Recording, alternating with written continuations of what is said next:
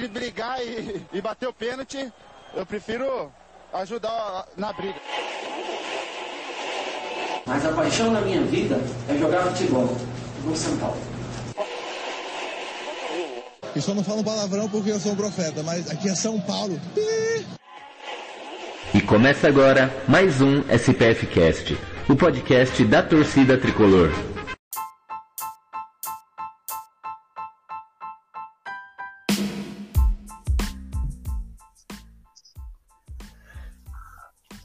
Ar, estamos ao vivo para mais uma live do SPF Cast. Salve torcida tricolor!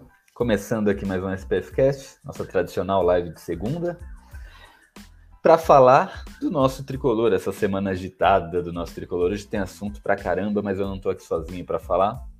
Tô aqui com meus consagrados amigos são paulinos, fãs de Reinaldo e companhia. Ele que chegou por último atrasado, Beto Silva, tem a palavra primeiro aí. Salve Gil, salve torcida tricolor, salve bancada, Beto Silva que vos fala e eu já profetizei antes do primeiro jogo de São Paulo e Palmeiras, hein? Eu fiz uma profecia e ela vai se cumprir quinta-feira. Daqui a pouco a gente fala sobre ela.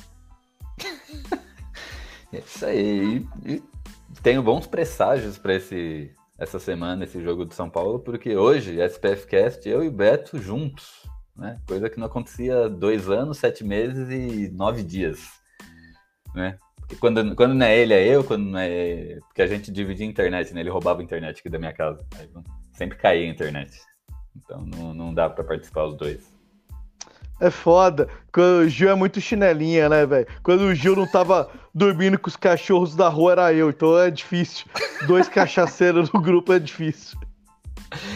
É isso aí. Falando em cachaceiro, Leandro, a palavra é sua agora. Que isso, que calúnia, mano. Falando em cachaceiro. As conversas, mano. Sou abstêmio, mano. Não, não bebo, inclusive. Pelo contrário. Isso Mas é eu, eu, queria, aproveitando essa deixa, eu queria falar de São Paulo. Boa noite a todos quem está acompanhando a live aqui no, pelo YouTube. Quem está ouvindo como podcast, boa noite, boa tarde, bom dia, não sei quando você está ouvindo. Mas eu queria já fazer uma provocação ao Beto, que ele vem com essas profecias, mas eu acho que tem que ter um, é, uma responsabilidade, tem que ter responsabilidade em relação a isso. Tipo, ele fala, ah, mas você vai ganhar. E se não ganhar, qual vai Não vai ter nenhuma punição, não vai ter nada, não vai ter uma aposta, uma promessa e uma prenda para ser pago? Vou deixar aqui no ar. Porque só jogar no ar as palavras aí, palavras são vento, né? Beto Silva desafiado agora em pleno SBT. É, eu topo o desafio, hein? Fechou. Até, até, o final, final do... do... programa tem que, tem que ter uma prenda aí, caso essa sua profecia não se cumpra. É, vamos, vamos, vamos pensar em alguma coisa até o final do programa. Então, desafio. Desafio dado. Desafio dado não, né? Desafio proposto. Edu. Tá aqui com a gente também. Fala, Edu. Boa noite. Você falou aí, boa noite para quem está ao vivo, né? Como diz o Leandro aí, para quem está ouvindo a gravação. Bom dia, seja qualquer momento do dia para você aí. O, você falou aí que vocês não, não faz programa é, gra, gravado ao vivo com o Beto há muito tempo. Vocês estão até combinando a camisa aí, ó. Um é a Grenal, o outro é a de goleiro do, da mesma linha lá do da, da Under Armour. Sensacional. Zero. É velho, uma das camisas que eu mais gosto de São Paulo. É, vamos falar do tricolor aí. É, tenho bons presságios para essa semana, assim. Não, não tô confiante, mas estou otimista, se é que você me entende. Né? Tivemos ainda o, o Vecna no Morumbi. Será que ele, ele deixou algum bom presságio por lá para essa semana? Para a gente levar para o estádio adversário? Eu espero que sim. Vamos lá. É isso aí. Isso aí, bora falar aí sobre os assuntos da Semana Tricolor. Eu sou o Gil, vamos falar de São Paulo. E tem coisa pra caramba pra falar hoje, hein? Deixa eu já adicionar o nosso Entertainment System aqui. Né? Essa semana aí que passou, tivemos dois jogos, né? Quinta-feira passada pela Sul-Americana, São Paulo e Universidade Católica. Enfiamos 4 a 1 nos caras aqui dentro do Morumbi, com praticamente um expressinho. E o jogo de ontem, Atlético Mineiro e São Paulo, né? Um jogo complicado, o Atlético Mineiro aí voando, time milionário, São Paulo conseguiu jogar bem, né, apesar dos pesares, e segurou um empate lá em Minas, né? Que muitos considerariam que seria uma derrota do tricolor. Né? Mas é isso, vamos começar, vamos falar um pouquinho aí sobre, sobre o jogo da Sul-Americana. O São Paulo entrou com um time aí quase que misto, né? Depois de 29 expulsões que teve no primeiro jogo. É, venceu por 4 a 1 sem. O Cotia arrebentou a molecada aí, arrebentou nesse jogo. Tivemos duas presenças ilustres nesse jogo, estádio lotado. Eu acabei esquecendo de ver quantas pessoas tinha lá, se alguém souber aí. É... 47 mil. 47 mil. E dentre esses 47 mil, tivemos duas pessoas aí, é, duas estrelas aí, né? Uma de, de do Netflix, né? Estrela, o Vecna, o ator do Vecna, para quem assiste Stranger Things aí, o cara veio no Morumbi, vestiu a camisa do São Paulo, ficou, para quem assistiu os bastidores de São Paulo, o cara ficou fascinado ali com aquela coisa, a torcida, com o calor da torcida, né, antes do jogo e durante o jogo. Pamela Rosa também, skatista que já foi campeã mundial já, é um, do, um, dos maiores nomes femininos aí do skate, declaradamente São Paulina fanática, ela já foi em outros jogos, né? Mas ambos estavam no Morumbi para esse jogo, São Paulo classificado, e é isso aí. É, Beto, fala aí o que, que você tem para falar um pouquinho desse jogo aí, né? Sem, destrin sem destrinchar muito, porque já, né, já faz quase uma semana do jogo. Não, só mencionando, já que você mencionou a Pamela, ela fechou uma parceria com o Tricolor, né? Para os próximos campeonatos de skate. Então ela vai estampar o símbolo do São Paulo na lixa, né? Ela já tinha na parte de baixo do shape, que era algo que dava um gás para ela, deixou isso claro na reportagem. Agora é oficialmente, né? É uma atleta do São Paulo. Então, bem-vinda, Pamela. Sucesso e mostre para o mundo aí a marca do São Paulo. Referente ao jogo, é muito simples, cara. Quando o São Paulo tem que pegar adversários inferior tecnicamente, tem que passar o carro. Time grande é assim, pega o adversário inferior, tem que passar o carro. Made in Cotia vem aí salvando o São Paulo, em meio a expulsões e contusões. Então o São Paulo fez um, um jogo bem equilibrado. Patrick tá mostrando aqui veio, os últimos jogos aí muito bem com gols e assistência, dá moral para para ele e vamos para cima, né? Acho que São Paulo tem tudo aí para ser um dos finalistas da Sul-Americana. É isso aí. Confiança também, Edu? Igual o Beto? Ah, sim, cara. A Sul-Americana é o chamado caminho mais fácil, né? Não que vá ser fácil, né? Porque o São Paulo escorrega em cada casca de banana, que eu vou te falar uma coisa. Mas sensacional. É, você comentou das presenças ilustres, né? É, já foi rodado em redes sociais aí, mas eu, eu, gostei da sacada, né? Do, do quatro badaladas do Vecna, quatro gols do São Paulo. E o Luciano reencontrando o caminho do gol. O Patrick jogando muito bem nas últimas partidas, se, se, se encontrou no São Paulo, porque o começo dele foi bem irregular, não conseguia desenvolver um bom futebol e torcer para dar sequência nesse trabalho aí, ver se recupera uma galera de lesão aí, que tá, tá complicado, tá, tá a gente tá com essa zica de lesão que tá, tá difícil. Mas, por enquanto, tá dando para segurar a onda, não sei até quando. Mas, na Sul-Americana, eu acho que dá para a gente conseguir levar mais para frente ainda, avançar mais fases. É isso aí, você já meteu um meme aí, né? Quatro badaladas, quatro gols do São Paulo. Aí tem esse aqui também, né? Que o Leandro compartilhou aí no, com a gente, né? O Vecna foi no, no Morumbi, aí o cara postou: eh, se alimenta de pessoas com medo e depressão. Tá praticamente em casa. É isso mesmo, Leandro? Tá certo esse meme aí? Esse tweet? Aí? Tá certo, né? Quem ouve, quem ouve o SPF Cash sabe que, que esse meme tá muito preciso. Quem acompanha o São Paulo no, nas, últimas, nas últimas temporadas sabe que é, medo e depressão são sintomas, são sensações, sentimentos que estão bem enraizados na mente do São Paulino.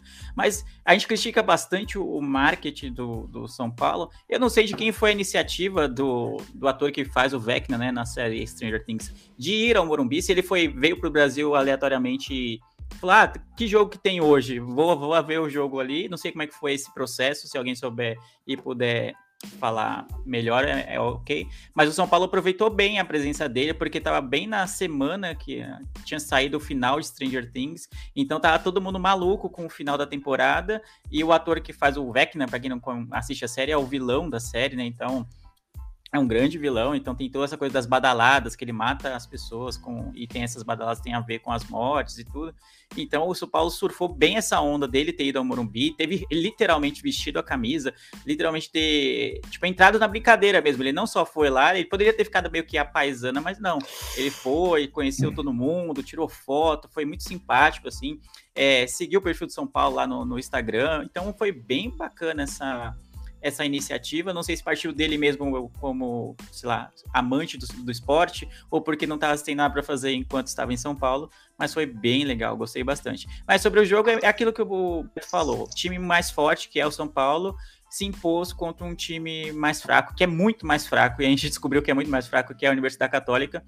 E, enfim, né, mais uma fase avançada, vamos dizer assim, na, na Sul-Americana, e agora vem o Ceará, né, mas não antes de vir o Palmeiras né, na, na quinta-feira. Ô, Leandro, foi a convite da Roku, patrocinador de São Paulo.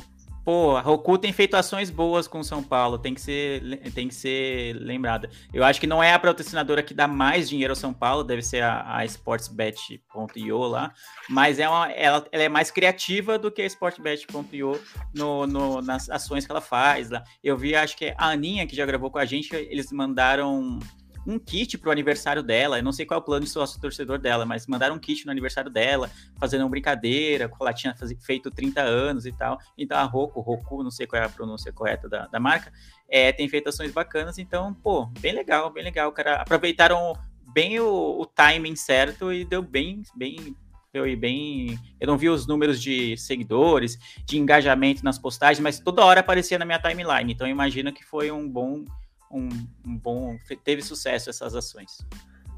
É e uma coisa que a gente mencionou no programa passado foi referente à torcida, né? Que se a diretoria tivesse colocado um preço um pouco mais acessível, por conta de tudo que envolveu o primeiro jogo, ia ter mais de 50 mil fácil no Morumbi. E mesmo assim, 47 mil. Então, parabéns, torcedor de São Paulo. Ótimo público. Exatamente.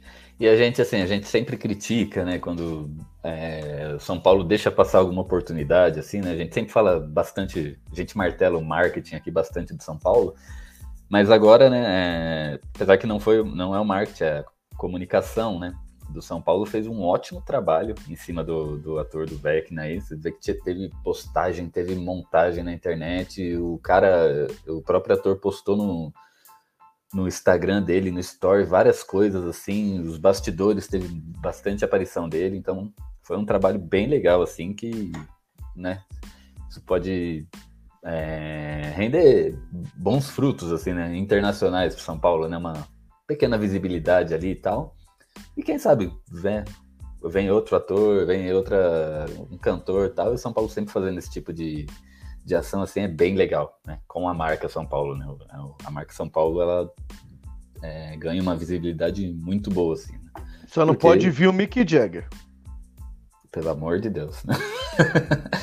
não Mick Jagger, né? E é isso, bem legal o trabalho, é, trabalho feito em cima do, do ator de Stranger Things e como o Beto falou também da Pamela Rosa, né? Uma, uma, da, dos, uma dos maiores nomes do skate é, brasileiro, agora vai carregar as cores do, do, nosso tricolor. Então, perfeito.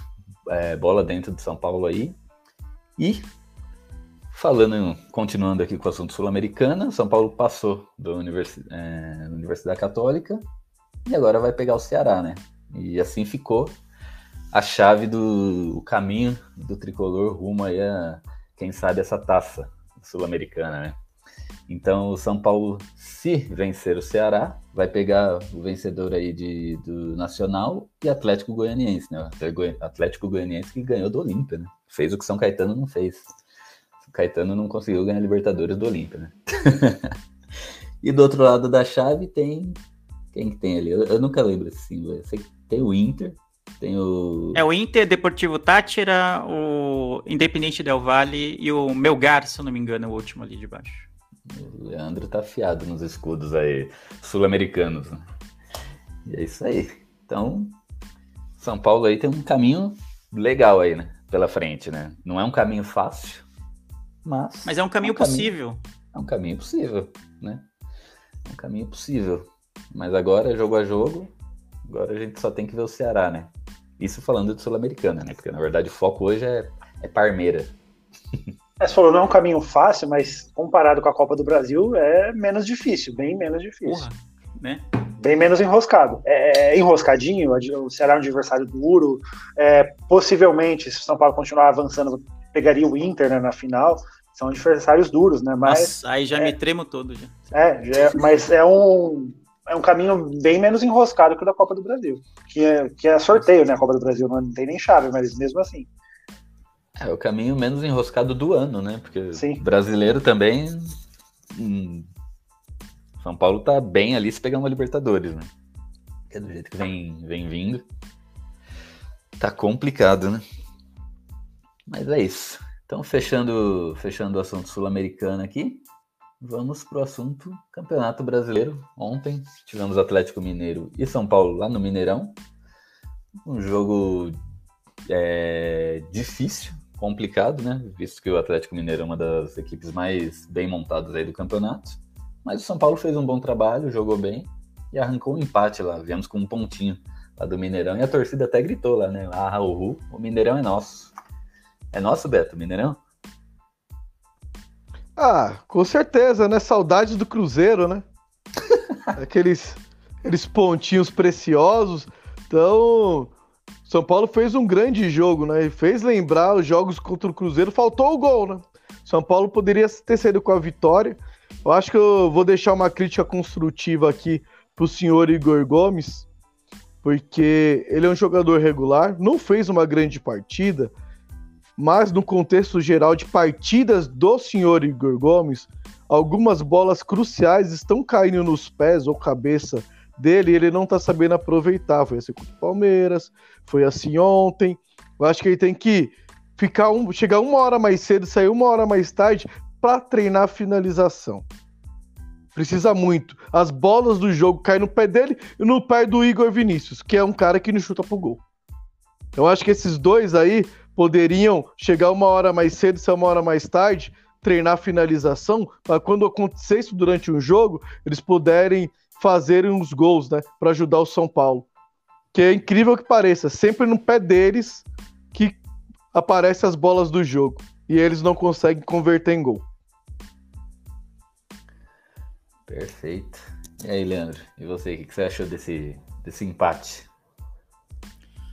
É, dá para considerar como um empate positivo, né? O Atlético Mineiro, ao lado do Palmeiras, são as duas equipes a serem batidas no ano ponto final, não tem isso. Eu acho que o Atlético é um pouquinho é, mais inconstante do que o Palmeiras. O Palmeiras, em geral, é difícil ter um jogo ruim do Palmeiras, você vê. Mesmo quando o resultado não vem, o Palmeiras tem muitas chances de, de marcar é, gols. O Atlético, às vezes, ele oscila mais, assim, até oscilou contra o Emelec, assim, foi uma classificação muito mais sofrida do que eu achei que seria na, na, nas oitavas da Libertadores. Então tem uns momentos assim, mesmo tendo um elenco muito poderoso, eu acho que o Atlético ainda oscila mais. E o São Paulo aproveitou, de certa forma, a oscilação, mas o São Paulo tem méritos nessa oscilação no, nesse jogo, porque jogou muito bem com o que tinha, né? A manchete no no, do Globo Esporte era São Paulo sobrevive com o que tinha e traz empate do, do Mineirão. E foi basicamente isso. São Paulo tem muitos desfalques. É, o time que foi a campo é longe de ser o time ideal, né, assim, o que o Rogério considera ideal para ir num, a campo num jogo como esse, né, um jogo importante contra um dos líderes, assim, né, do, dos times a serem batidos no campeonato. Mas no, no, no, geral, o São Paulo não foi dominado, no meu modo de ver, em nenhum momento pelo Atlético. O São Paulo teve um bom volume de jogo, teve chance com o Igor Gomes, como o Beto acabou de falar, teve algumas finalizações, teve algumas jogadas construídas que poderiam ter sido mais caprichadas, assim, que teriam se tornado gols. E aí talvez fica um pouquinho lamento por isso, né? A gente conseguiu fazer uma grande partida contra um grande adversário fora de casa, com o Mineirão com 50 mil pessoas é, empurrando o Atlético, né? Num dos melhores momentos do Atlético na história do clube e não fizemos o gol. Então, às vezes, sabe, são esses empates assim, que fica pô, foi bom, mas poderia ter ganho, poderia ter ganho, então por que não, né? Então às vezes falta isso que o Beto falou, de repente, de treinar mais finalização, de caprichar mais no último passe, de caprichar mais na, na, na finalização da jogada, que poderia ter sido uma vitória e não seria injusta uma vitória do São Paulo ontem no, no, no Mineirão. Então eu considero positivo pelo contexto por todo, mas quando a gente olha nas minúcias, eu acho, para a partida, talvez uma vitória poderia ter vindo, então isso, talvez essa vitória compensaria, sei lá, um, aquele empate contra o Ceará, um empate contra o, o Havaí, esse tipo de resultado que a gente não queria. Então, quando a gente empata, quando perde pontos para times de baixo, da parte de baixo da tabela, a gente tem que compensar tirando pontos da, das equipes de cima da tabela. E é o São Paulo, no meu modo de ver, apesar de ter feito uma grande partida, deixou escapar pelos dedos uma chance de tirar, recuperar dois pontos que a gente perdeu contra times mais é, não tão fortes quanto o Atlético.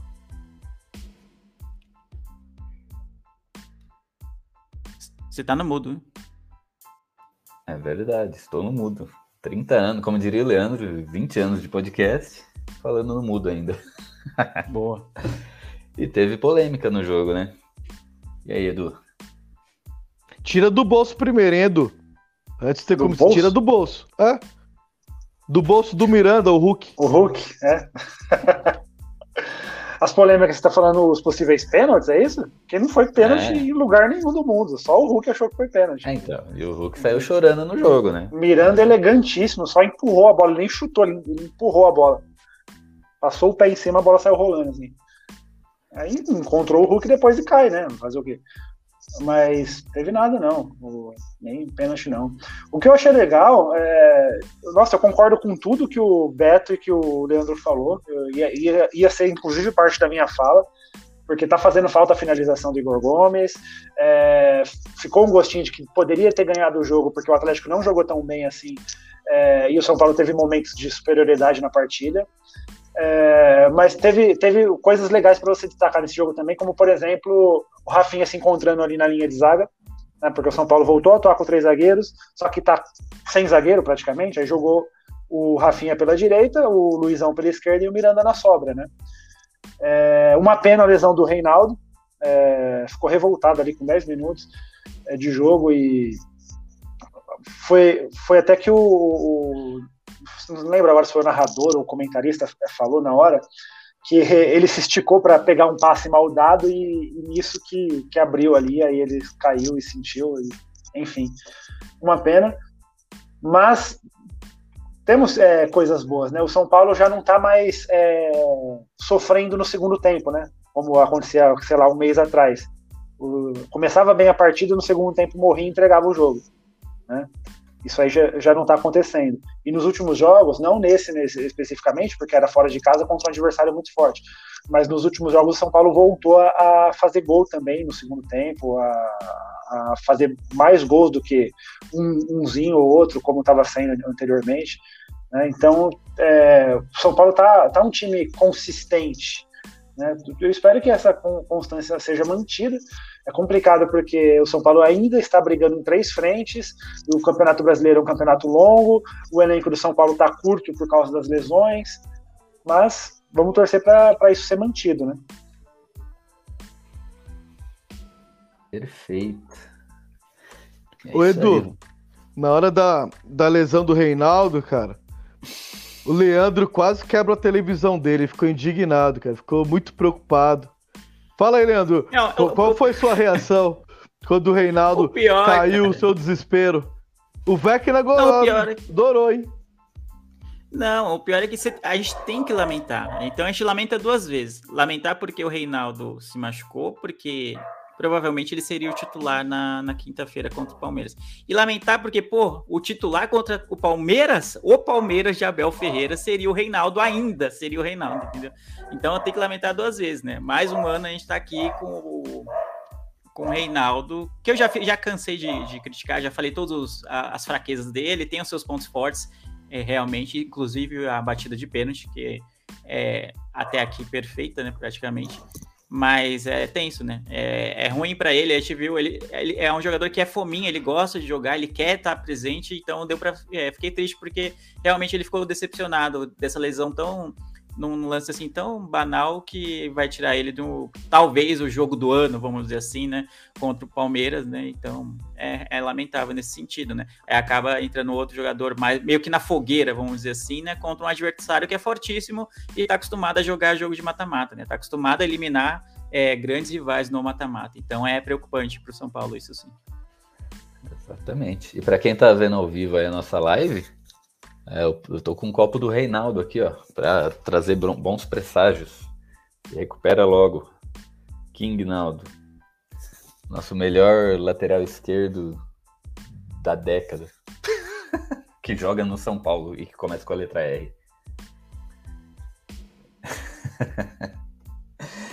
é, Reinaldo.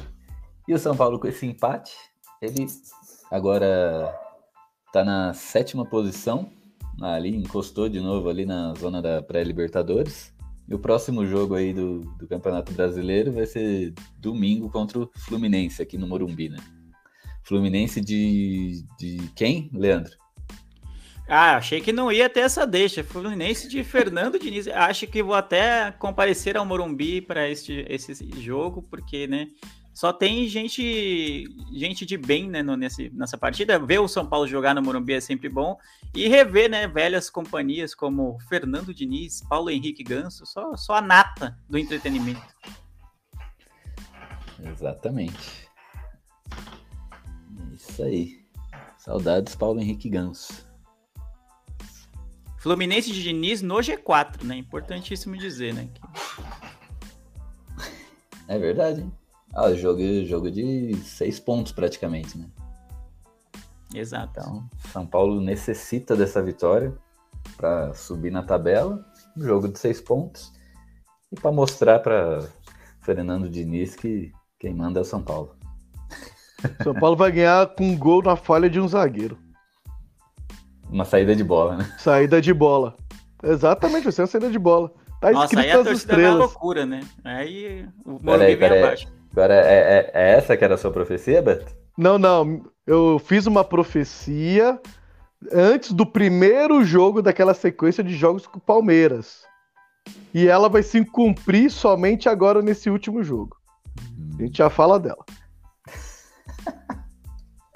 Beto e suas profecias. É isso aí. E hoje saiu a notícia de que Rigoni será vendido para um time do, dos Estados Unidos. Ou é Canadá? Estados Unidos, né?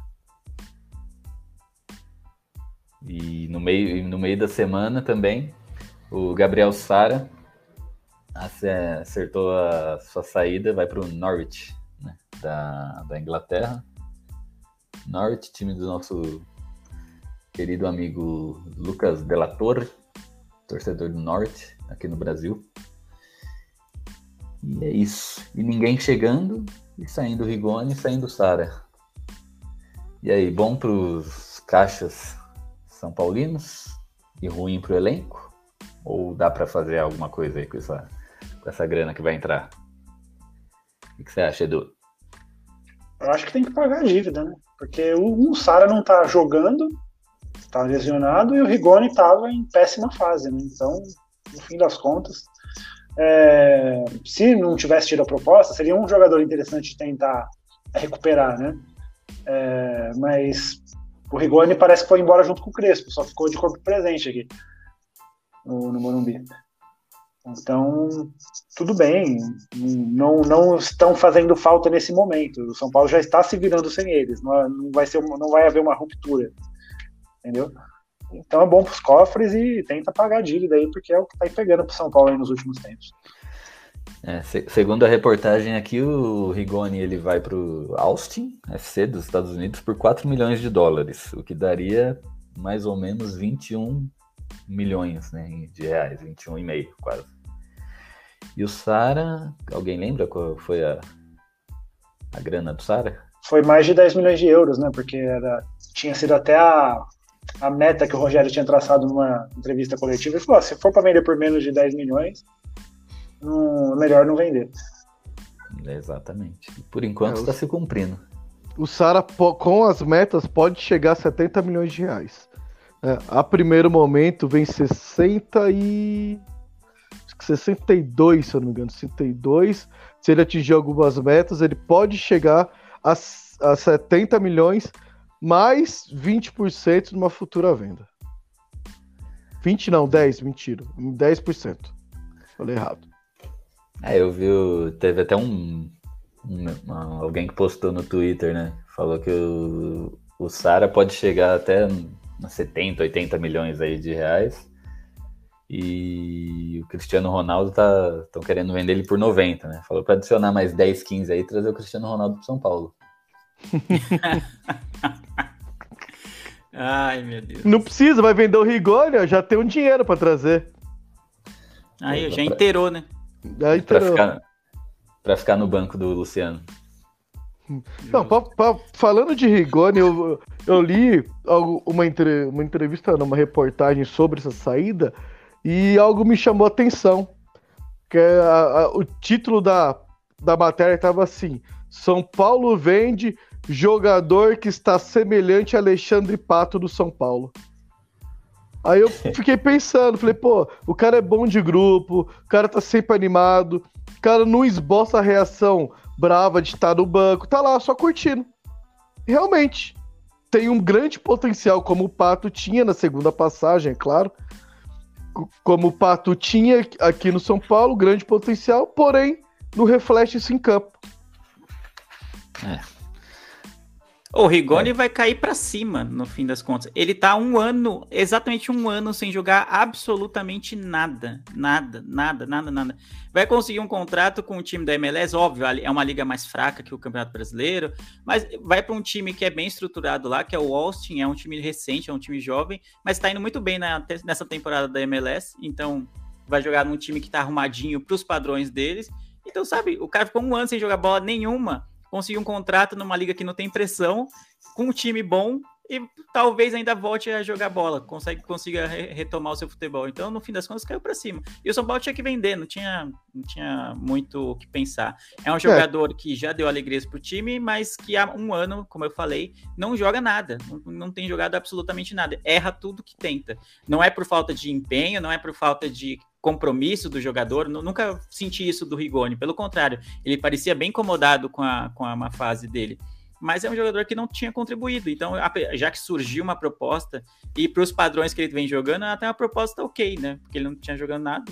Então, tinha que vender.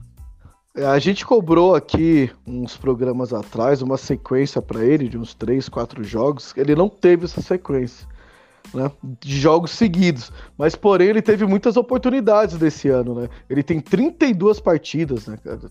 É bastante partida e ele só conseguiu fazer dois gols, dar uma assistência, tudo no Campeonato Paulista. Nem na Sul-Americana, que eu, pelos jogos que eu vi, eu acho inferior ao Campeonato Paulista até esse momento da Sul-Americana, ele não conseguiu ter um bom rendimento. Né? Então, isso é triste. E o São Paulo fez acerto, 21 milhões. O clube vai, vai entrar 20 milhões. Essa diferença, acho que se eu não me engano, é para os empresários, os agentes. Então é, entra para o São Paulo 20 milhões. São Paulo pagou 22, São Paulo ia começar a pagar ele esse ano. Então São Paulo pode pegar esse dinheiro e ligar lá pro o clube aí, estamos quebrado, tem 20 milhões aqui, quer? Ou seja, ele jogou teoricamente um ano de graça. São Paulo, se o São Paulo fizer isso, é claro. Só que como é parcelado, o São Paulo não vai fazer isso, vai pagar parcelado. Os 22. é, velho. Eu só não concordo com o Leandro que de cair para cima, né? Porque para mim, até então, é, MLS lá é, é o cemitério não, do futebol. Né? Não, Ó, é, é, é, óbvio que o São Paulo é muito mais time que o Austin FC e também a, a, o Brasileirão é uma liga muito mais competitiva e muito mais é, é, com muito mais visibilidade do que é o Campeonato dos Estados Unidos.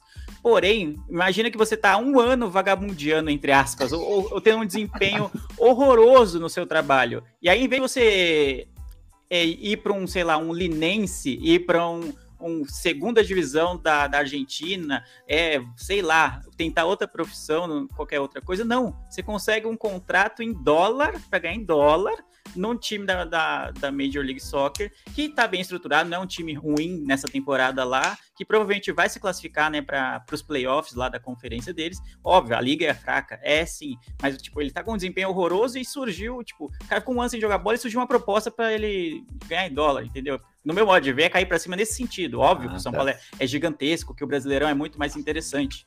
Mas no, no caso do Rigoni, é um cair para cima nesse sentido, né? Então, então vai morar nos Estados Unidos, né, mano? Pô. É. É. Mas só para eu entender, então, é, é, a mesma coisa do Beto, vagabundiano aqui no SPFcast, ser contratado pelo Globo Esporte. exatamente, exatamente. Entendi. Agora, agora eu entendi, agora peguei a. Ah, não vou pegar umas aulas lá com o Rigoni. É, rapaz. Rigoni dando aulas. Mas é o, o único cara, só existe um no mundo que foi pro cemitério do futebol, que foi pro miojo, como é que chama lá, do, do Cavaleiro do Zodíaco, do câncer, eu esqueci. Vocês são novos, vocês não vão saber, né? Tirando Edu, Edu é velho. é, o único que foi pro cemitério do futebol lá, pro outro mundo do futebol e voltou vivo foi o Ibra, né? Que jogou na, nos Estados Unidos lá, voltou, veio pro Milan e foi campeão italiano, hein? Ibra é mito. O resto, todo mundo que foi lá é, se aposentou com 23 anos de idade. Pato, Kaká. Pato aposentou, né, pelo jeito. Tá jogando, mas tá mais aposentado do que. tá só esperando Brenner. o Santos agora. É, o Brenner. É, o Brenner. Ele tem uma partida também. boa esses tempos aí, fez uns três gols, se não me engano. O Brenner? Exatamente, foi um jogo, acho que 4 a 4 Cincinnati contra um outro time lá que eu não lembro agora, e acho que ele fez três gols, ele tinha feito até o quarto, porque seria o gol da virada, só que aí anularam, o VAR anulou. Então ele teve uma partida bem consistente lá, foi o pessoal ficou bem empolgado com essa partida lá. E o time deu uma melhoradinha lá, era um time horroroso, então virou um time ok lá pros padrões deles. Pô, mais um motivo pra gente odiar o, o Putin, né, mano? Porque o destino desses jogadores aí não era Estados Unidos, era Ucrânia. Aí não tá rolando mais, né? Arábia, China. é louco. Mas é isso aí. Agora vamos, vamos falar de, de dinheiro, vamos falar de dívidas, de finanças, né? Ah, há mais ou menos uma, duas horas atrás, o Rodrigo Capello do, do Globo Esporte postou uma matéria no site analisando o balanço patrimonial de São Paulo que ficou disponível a partir de, dessa semana, né? E mostra, e é, é muito legal a análise dele, que mostra que o que acontece. O, o Júlio Casares, né, nosso atual presidente, que enchia a boca para falar que o Leco fez uma gestão terrível, deixou São Paulo na merda, todo endividado. Hoje, é, agora está fazendo um ano e meio que o, a gestão é do Júlio Casares. E no seu primeiro balanço patrimonial mostra que não mudou nada. Não mudou nada, inclusive aumentou o endividamento de São Paulo. Né? Então, é, essa, o São Paulo hoje ele tem quase 700 milhões em dívidas. É, nesse balanço novo, mostra que a receita de São Paulo aumentou mas quando você para para analisar, esse aumento é referente a, a, Como é que fala? Negócio de transmissão de TV da temporada passada, que tinha sido acordada a ser pago agora. Então é um aumento de receita meio ilusório, né? Uh, e, e, é isso. E tem o, e o, e o orçamento, o São Paulo também não atingiu o orçamento, né? Que foi que, que tinha sido feito para esse ano. Segundo o Júlio Casares, ele diz que, que, que o São Paulo não teve superávit porque ele não vendeu todos os jogadores que deveria, que a diretoria vetou a venda de alguns jogadores no final do ano. É, essa é a desculpa que ele usou. Mas se a gente analisar todos os outros números, estão de mal a pior, né? Aí eu queria entender com vocês aí, né, o que, que vocês acham aí dessa. O que está acontecendo, né? Porque o Leco, a gente sabe que ele afundou o São Paulo em dívidas, né? É, o, inclusive, Edu é, sempre bate nessa tecla, né? Que o Leco ele vinha sempre cuidadoso com as finanças, né? Só que chegou no último ano dele, por causa da pressão por títulos, que ia ser uma a primeira gestão sem, sem título nenhum, o Leco foi lá e pisou nos tomates, né? E aí cagou com as finanças do São Paulo. E o Júlio Casares, que bateu nessa tecla, falou: vou arrumar, vou mexer, porque o cara fez tudo errado, continua na mesma. Né? Então, São Paulo está indo de mal a pior em relação a finanças, o que não, o que não tem que ligar um alerta vermelho fluorescente aí, porque a gente viu o que aconteceu com o Cruzeiro aí, né? E não, não é muito difícil São Paulo ter o mesmo destino aí, né? Mas deixo aberto aí para vocês, quem quiser comentar algum, algo sobre essa matéria aí. Ah, Fique à vontade. É assim. Só falar rapidinho, Roberto, em Vai cima lá. disso é que ele falou do, é, da gestão Leco, né? Que eu sempre comento isso e é verdade. O ponto de ruptura do São Paulo foi a eliminação da Libertadores de 2019 com o Jardine, não foi? Foi o Jardine? Foi.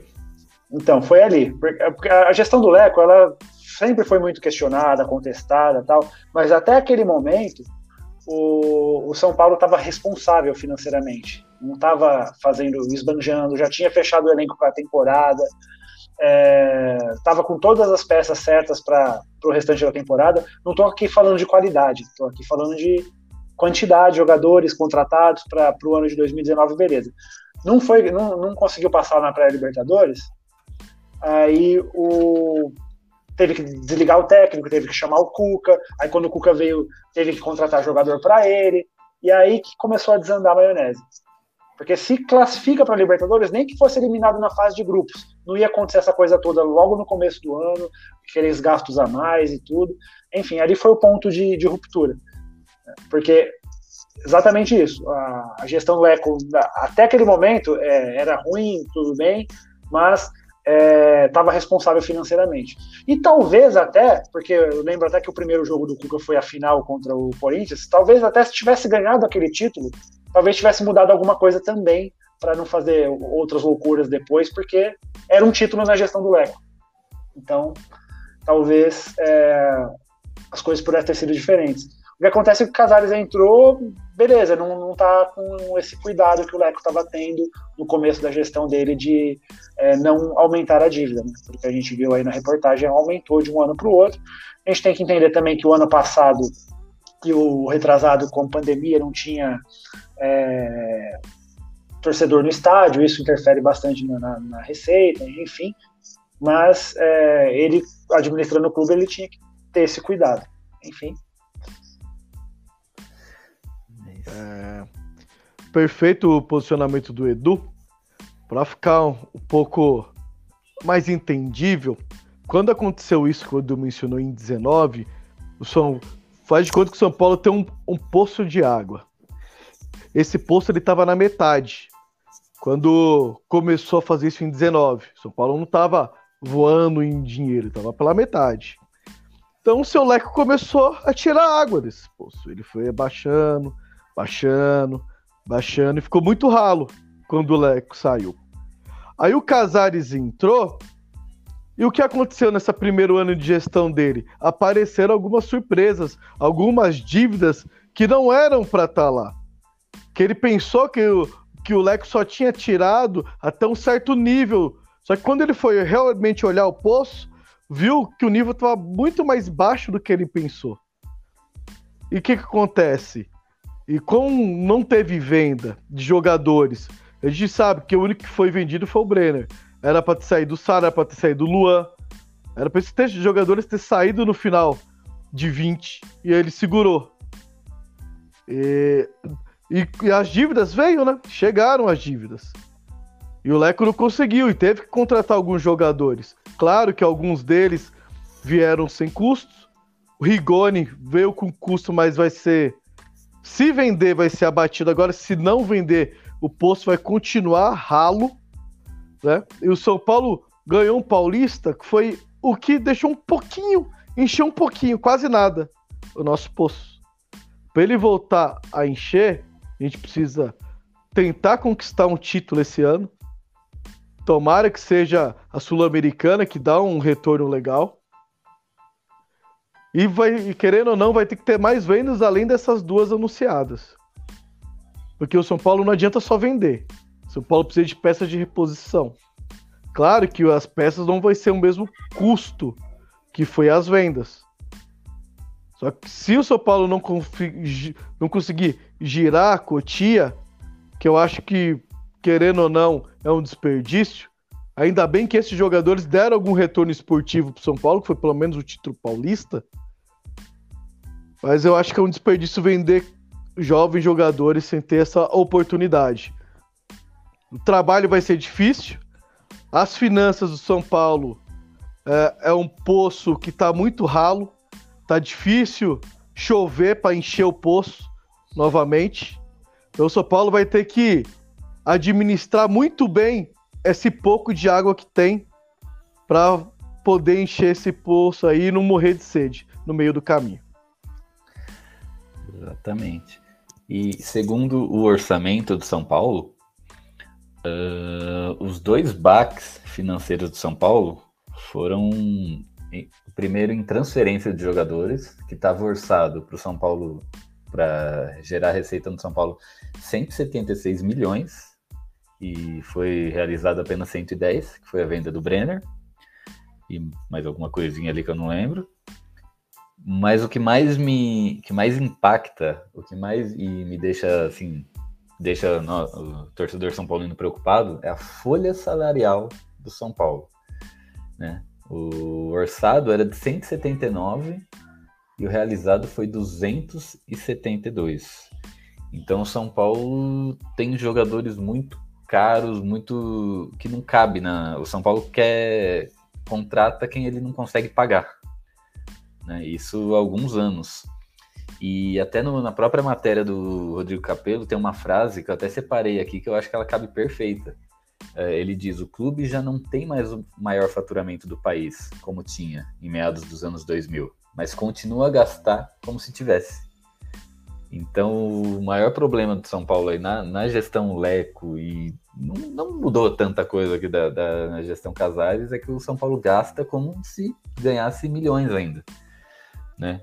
Sendo que o São Paulo não, não consegue passar de uma quarta de final de Copa do Brasil há anos, né? De Libertadores, não, não, também não, não consegue, não passa das oitavas. Isso nem isso quando se classifica ainda, né? É, esse ano nem se classificou para Libertadores, Sul-Americana também. E tu, tudo isso faz parte do orçamento para gerar a receita de São Paulo. E o São Paulo não, não vem cumprindo. O São Paulo vinha sobrevivendo nos últimos anos de venda de jogador. Nos últimos né, cinco ou seis anos aí, a maior parte da a maior fatia da receita do São Paulo era com venda da base, era venda de jogador. E aí no, no ano que não acontece isso, São Paulo termina com, 700, é, num, com déficit de 106 milhões. E tá errado, porque você não pode depender só disso, né? Você tem que ter outros meios de outras fontes de renda.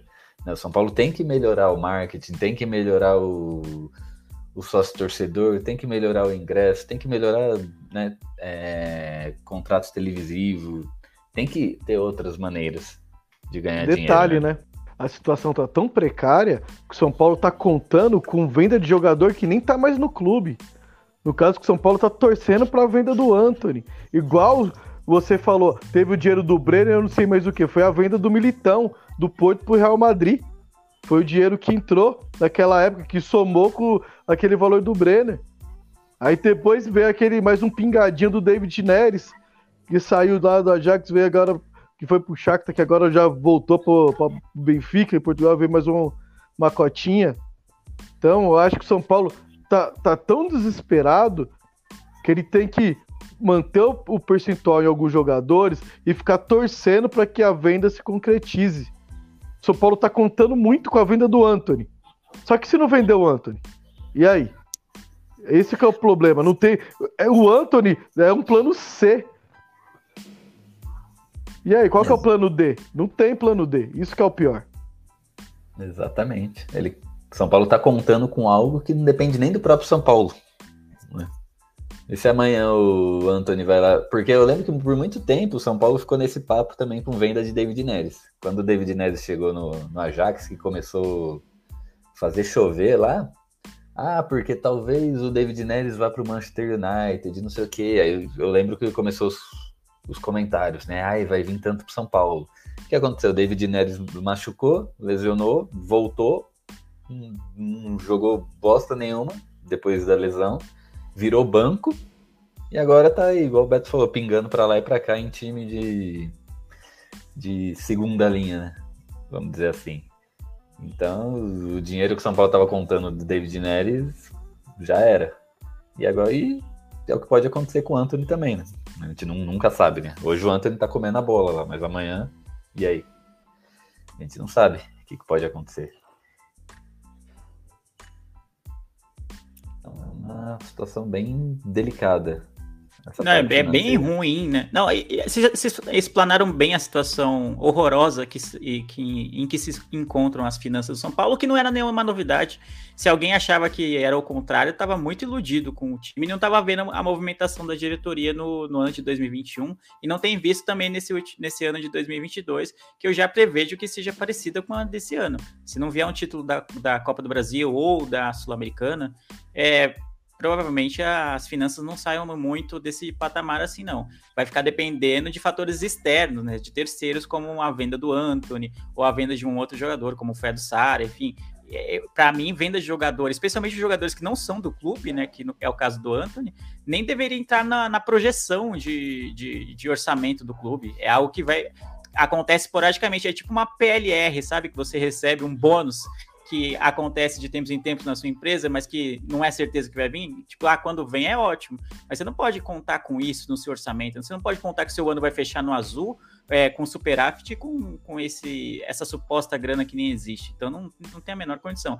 Um, um trecho da matéria também que me chamou a atenção é que São Paulo tem pego muito dinheiro com empréstimo, né? Empréstimo, o famoso empréstimo bancário, tal qual uma pessoa endividada com cartão de crédito que em vez de tentar de reduzir os seus gastos com cartão de crédito, é, ter, ter uma re, reeducação né, é, financeira, aquela coisa toda, não. Continua gastando, como o Gil falou, continua gastando como se fosse um time é, muito rico, como já foi em, algum, em anos atrás, e pegando empréstimo para cobrir, tá? Basicamente pegando empréstimo para pagar os juros do, do, da dívida, né? E acaba não vencendo, né? Você acaba pega empréstimo e acaba devendo do mesmo jeito. Então é uma bola de neve que não tem fim. E outra coisa que me chama muita atenção é o que sempre acontece quando o Rodrigo Capello solta matérias desse tipo de análise é, financeira dos clubes, que os clubes sempre vêm, ou os torcedores sempre vêm com esse papo, ah, soltou bem na semana do clássico, soltou bem não sei que dia, ah, é claro que ele tá em uma conspiração para criar um clima hostil aqui no, no, no clube, é aquela coisa, pô, mano,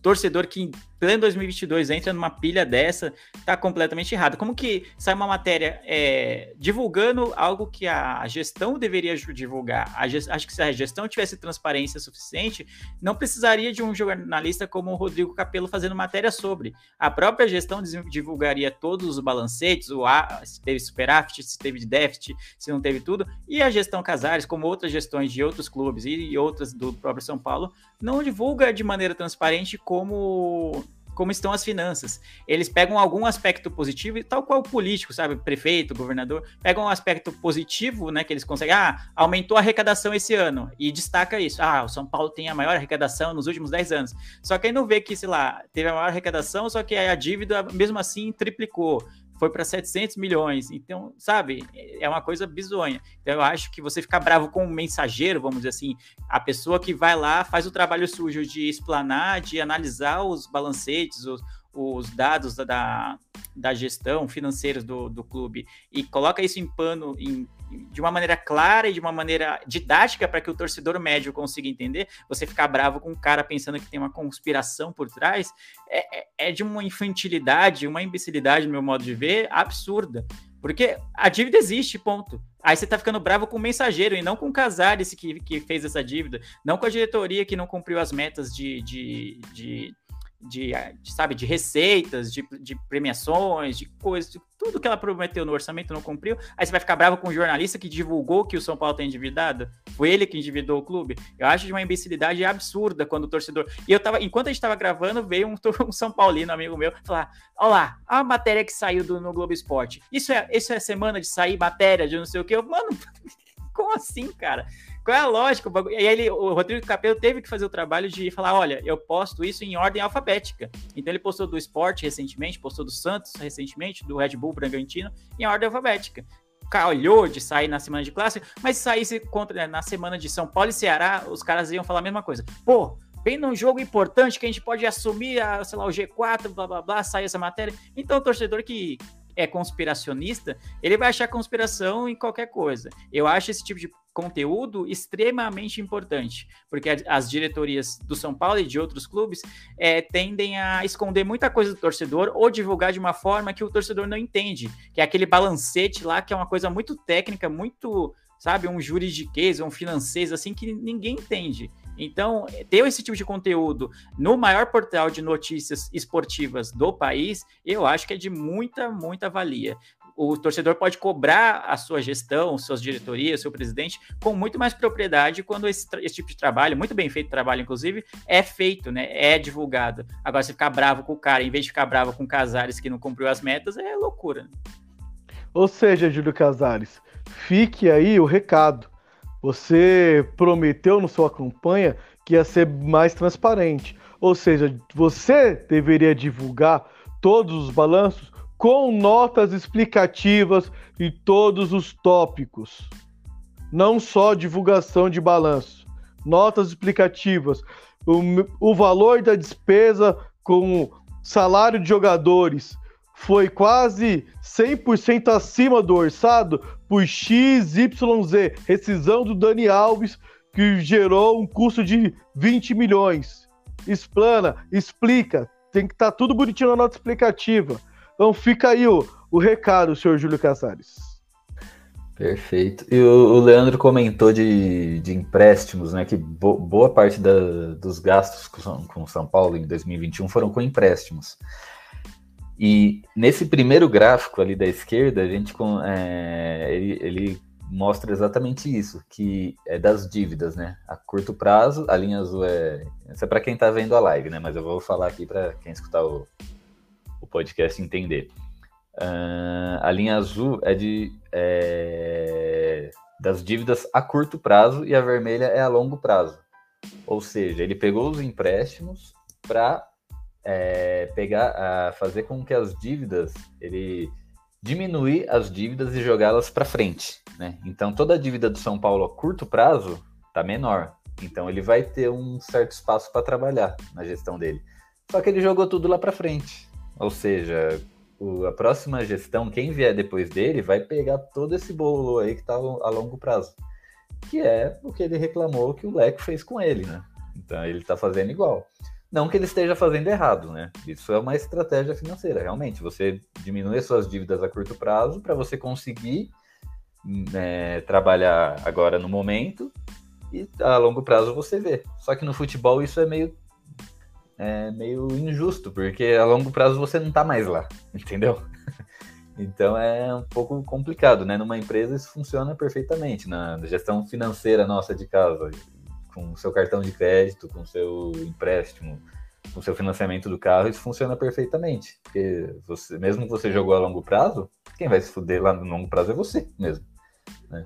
Mas aí no futebol é diferente. É, né? Porque no futebol, os dirigentes eles não se responsabilizam depois que saem do clube. Eu acho que isso é uma coisa que poderia mudar no futebol brasileiro, tá?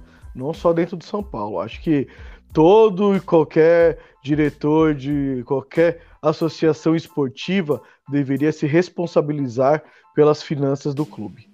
Porque senão vai ter quantos euricos aí da vida falindo, falindo e falindo uh, os clubes jogando lá para baixo. Quantos? Né? Então, eu acho muito muito fácil para eles. Né? Para o fácil entendedor dar essas pedaladas, né? As famosas pedaladas e depois deixa lá o bolo para pagar e sai, sai fora e nem se preocupa. Igual o Aidar, que eu não sei se vocês viram, tem uma notícia aí que eles não vão ser julgados, foram absolvidos. Não? Então acho que isso é um tapa na cara do torcedor São Paulino. Exatamente. É um absurdo do tamanho de. O Brasil da impunidade, né? É São Paulo da impunidade. Complicado. Mas é isso. De olho aí nas finanças. Ótimo trabalho do Rodrigo Capello, porque como o Beto ou o Leandro falou, não lembro quem falou, eles jogam o balancete lá e beleza, não é todo mundo que tem a visão técnica para. O balancete está lá disponível, né? O balanço de São Paulo. Mas não é qualquer um que vai baixar lá, bater o olho e entender o que está acontecendo. Então, precisa ter alguém para fazer essa tradução, né? Porque, como o Beto solicitou aí, notas explicativas, jamais eles vão fazer isso. Né? jamais. Eles não vão dar, dar motivo para assumir o próprio erro, né? O cara foi entrevistado, ainda bota a culpa na venda que não foi feita, porque se vendesse ia mudar tudo. Não pode depender, cara. A gente vem há anos falando que as finanças, a receita do clube, o faturamento do clube não pode depender só de venda de jogador. Porque vai ter um ano que não vai ter ninguém para vender, e aí? Que foi o que aconteceu praticamente, né? Então é isso. Então, de olho nas finanças do São Paulo, muito cuidado para não a gente não cruzeirar, né? Como diz o, o Rogério aí na última entrevista coletiva, comprar com o São Paulo precisa de peças, mas com responsabilidade, não contratar ninguém que não possa arcar com seus custos, né? E é isso. Quinta-feira agora, 8 horas da noite, dia 14, tem o jogo da volta aí, Palmeiras e São Paulo pelas oitavas de final da Copa do Brasil. São Paulo venceu o primeiro jogo por 1 a 0 no Morumbi. São Paulo aí com várias, vários jogadores fora do jogo, né? Reinaldo aí foi a última novidade. Mas tem a volta aí de jogadores suspensos, né? Diego, Nestor, Luciano, Léo e o Neves, Gabriel Neves, Gustavo Neves, eu nunca lembro o nome dele.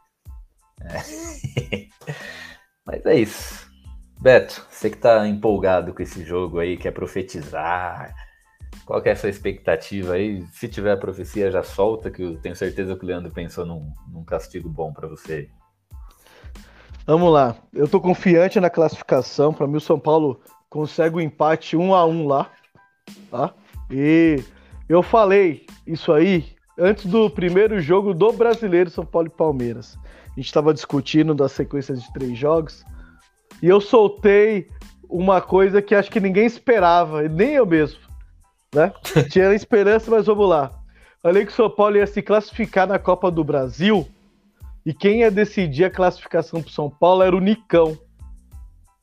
E o Nicão machucou, passou o primeiro jogo machucado, passou o segundo jogo machucado, já tá, já tá treinando com o elenco.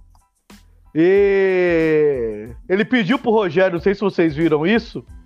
Ele pediu pro Rogério para ele ser poupado, que ele precisava de mais treino para enfrentar o Palmeiras, que ele queria entregar o, o Nicão que decidia jogos no Atlético Paranaense.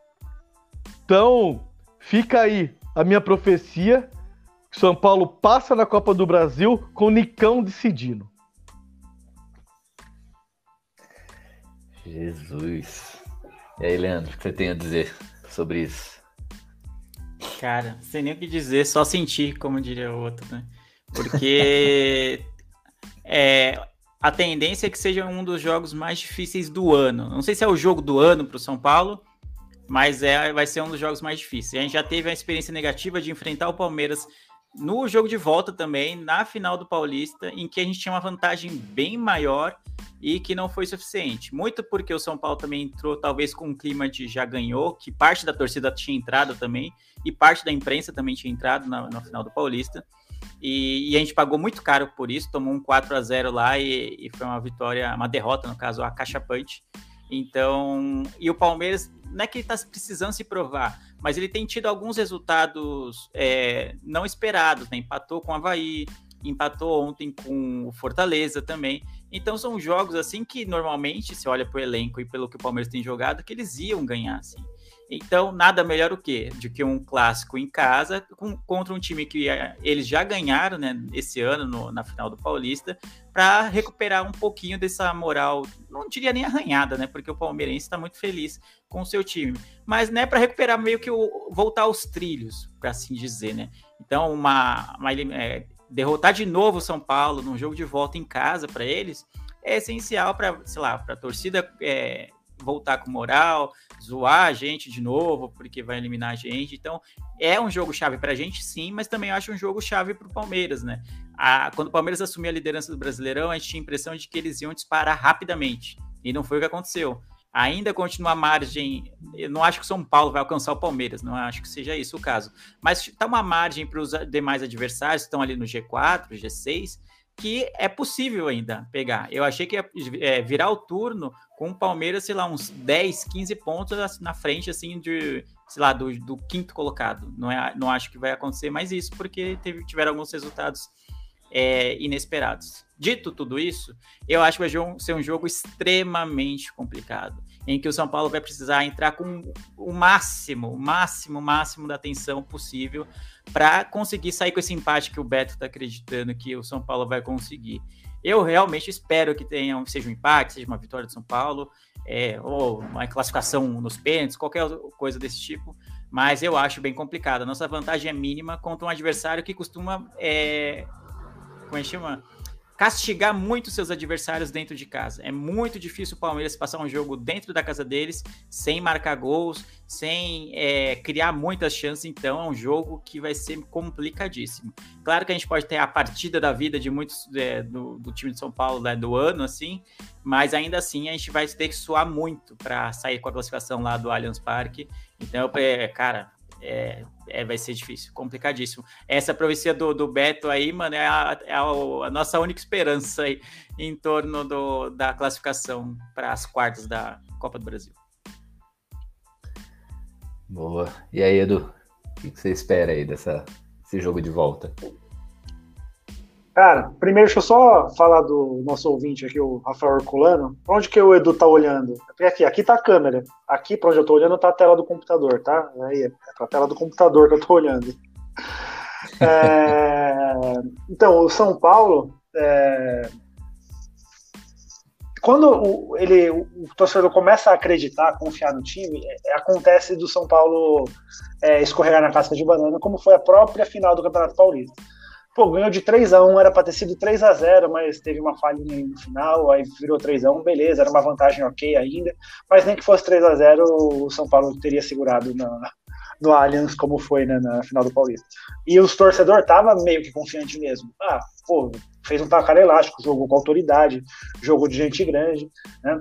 É, antes dessa sequência de partidas com o Palmeiras, eu estava mais na torcida assim. Eu espero que o São Paulo ganhe, sei lá, de 1 a 0 que seja no Campeonato Brasileiro para somar três pontos. E a Copa do Brasil tanto faz, não vai passar mesmo. Se ganhar no Morumbi, vai tomar um pau lá no Allianz. Era o meu pensamento. Só que, é, de algumas semanas para cá, o São Paulo é, recuperou a minha confiança para eu acreditar que de repente possa conquistar uma classificação heróica lá no Allianz. E é isso, se classificar lá vai ser de forma heróica, porque não tem outra, outro jeito. É o, é o time que tá massacrando todo mundo, principalmente na Libertadores. Tá escorregando numa casca de banana outra aqui no Brasileiro, mas eles têm gordura, estão lá em primeiro ainda, e na, na Libertadores estão sobrando. É, eu tenho dois palpites, um pouco mais otimista e um pouco mais realista, mas os dois ainda são, são a favor do São Paulo. O realista seria um 0 a 0 aquele São Paulo vai parar um carro na frente do, do gol ali, um ônibus, e não vai entrar nada, e vai ser aquele dia que o Jandrei vai pegar tudo, e o Palmeiras vai apertar e o São Paulo vai sair classificado sem tomar gol. E o outro seria um cenário semelhante, só que aí o São Paulo consegue fazer dois gols em contra-ataque. Sai na frente e o Palmeiras desesperado para tentar fazer mais gols, né, que seria dois no mínimo para reverter a situação. Aí abre espaço, São Paulo faz mais um, seria 2 a 0 Mas eu acredito mais no cenário de 0 a 0 mesmo. tá preparado para chamar o Nicão de super-herói, Edu? É, vai ser heróico, cara. Vai ser heróico se, se rolar essa classificação lá. Não tem, outra, não tem outro termo, não. É, eu tô, tô, vendo aqui o Rony. ele é dúvida, né? Não que ele. É, a torcedor palmeirense aqui no Twitter tá preocupado que o Rony virou dúvida, porque ele saiu aí sentindo do jogo contra o Fortaleza. Só que a preocupação do palmeirense aumenta, por quê? Porque não tem um substituto, caso o Rony não jogue. Porque o substituto imediato seria o Rafael Navarro, só que ele tá lesionado também. Ele já, ele, ao contrário do Rony, que é dúvida, ele já tá fora do, é, do Choque Rei. E as outras opções, eu tô vendo aqui que seria jo, Manuel, José Manuel Lopes e o Miguel Merentiel, não sei como é que fala. Eles só vão poder jogar pelo Palmeiras é, depois da abertura da janela de transferência, que seria segunda-feira. Ou seja, tem o Breno Lopes jogar no Choque Rei. Tem, é, o Breno Lopes pode ser uma opção também. Mas aí segue a preocupação, né? Não, não somos só nós preocupados aí, por causa que o nosso, nosso Pelé da lateral esquerda não vai jogar. Mas o Pelé da zaga vai. Oh, falando isso aí, é mais um motivo para não querer que a gente leve o jogo para os pênaltis, pelo amor de Deus. O goleiro dos caras já é bom em pênalti, e a gente ainda não tem o melhor batedor. Verdade. Bem, Nicão bem neles. Vixe, Maria. Beto apostando no, no Nicão. Vamos, vamos, vamos ver até o próximo programa aí qual vai ser a prenda que o, que o Beto vai pagar. Oh.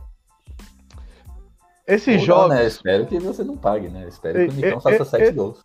Esses jogos são, resol... são decididos por jogadores improváveis. Então, eu já vi grandes jogos decididos. Então, você pode ir igual o, o Mundial de São Paulo. Quem esperaria que o São Paulo ia ser campeão com o gol do Mineiro? Nem o mais otimista. Então, o que eu falo para vocês, nicão neles. Vai resolver o jogo para nós. É isso aí. Então, beleza. O Edu já meteu um 2x0 aí, né? 2x0 barra 0x0. E aí, Beto? Eu já Qual tinha falado seu... antes, 1x1. Ah, 1x1, verdade, verdade. E o seu palpite, Leandro?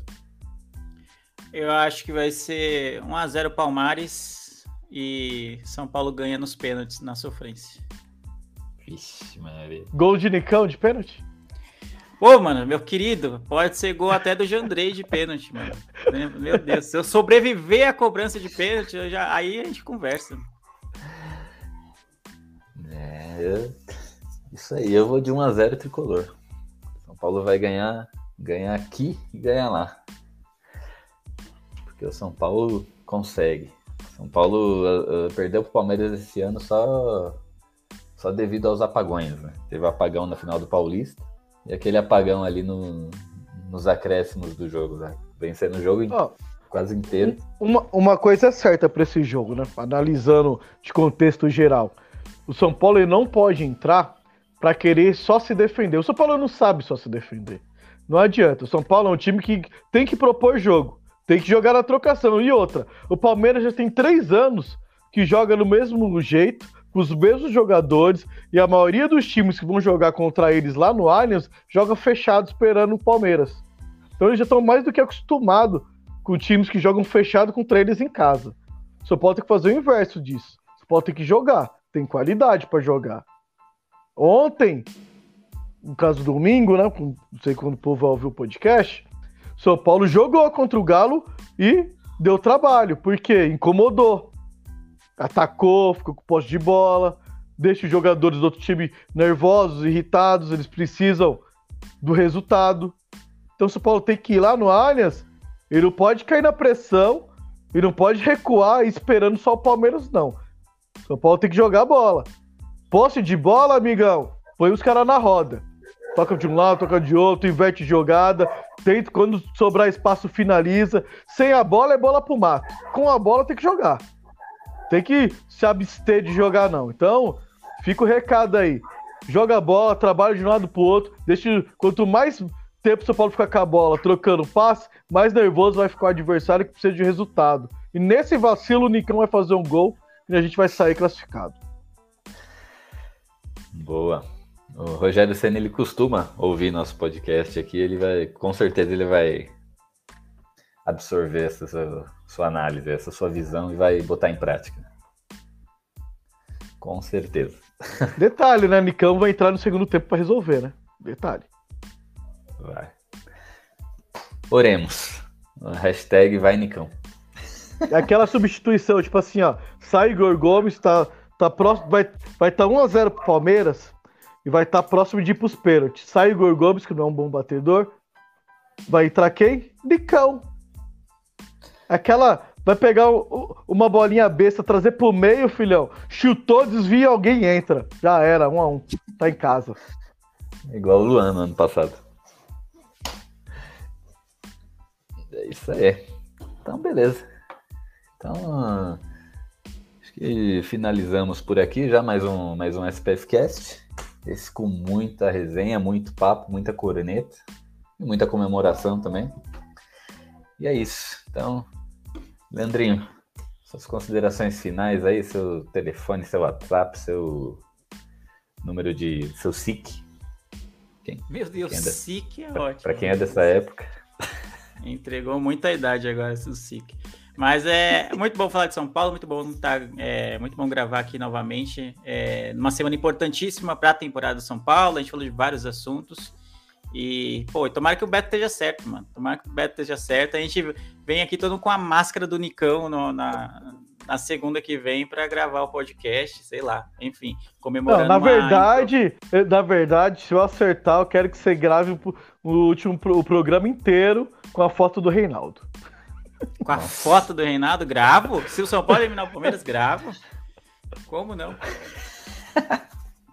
Gravarei, colocarei aqui como um papel de parede aqui na, do Reinaldo, gravo sim. Mas é, aproveitando que a gente falou do Vecna lá no início do programa, saiu o episódio do Miopia, que é meu outro podcast, sobre a quarta temporada de Stranger Things. Então, se você gosta do Vecna, gosta do São Paulo e gosta da série Stranger Things, inclusive, tem lá na arroba podcast Miopia, né? Siga a gente nas redes sociais, no Twitter e no Instagram. E também a gente tá lá em todas as plataformas de podcast, o Spotify e outras né, Deezer e afins. Então, se você gosta da série, gostou da, da interação que o São Paulo teve com o Vecna e quer saber como é que foi a quarta temporada, então tem episódio novo no ar. Então é isso. Até a próxima, que espero que seja com a classificação aí para as quartas da Copa do Brasil. Boa. E eu já vou ver esse episódio. Eu falei no último episódio que eu tava começando a assistir. Falei pra você que eu devoro série. Eu terminei ontem. Já vou acompanhar Ai, agora que eu não vou pegar spoiler. Justo, justo. É isso aí.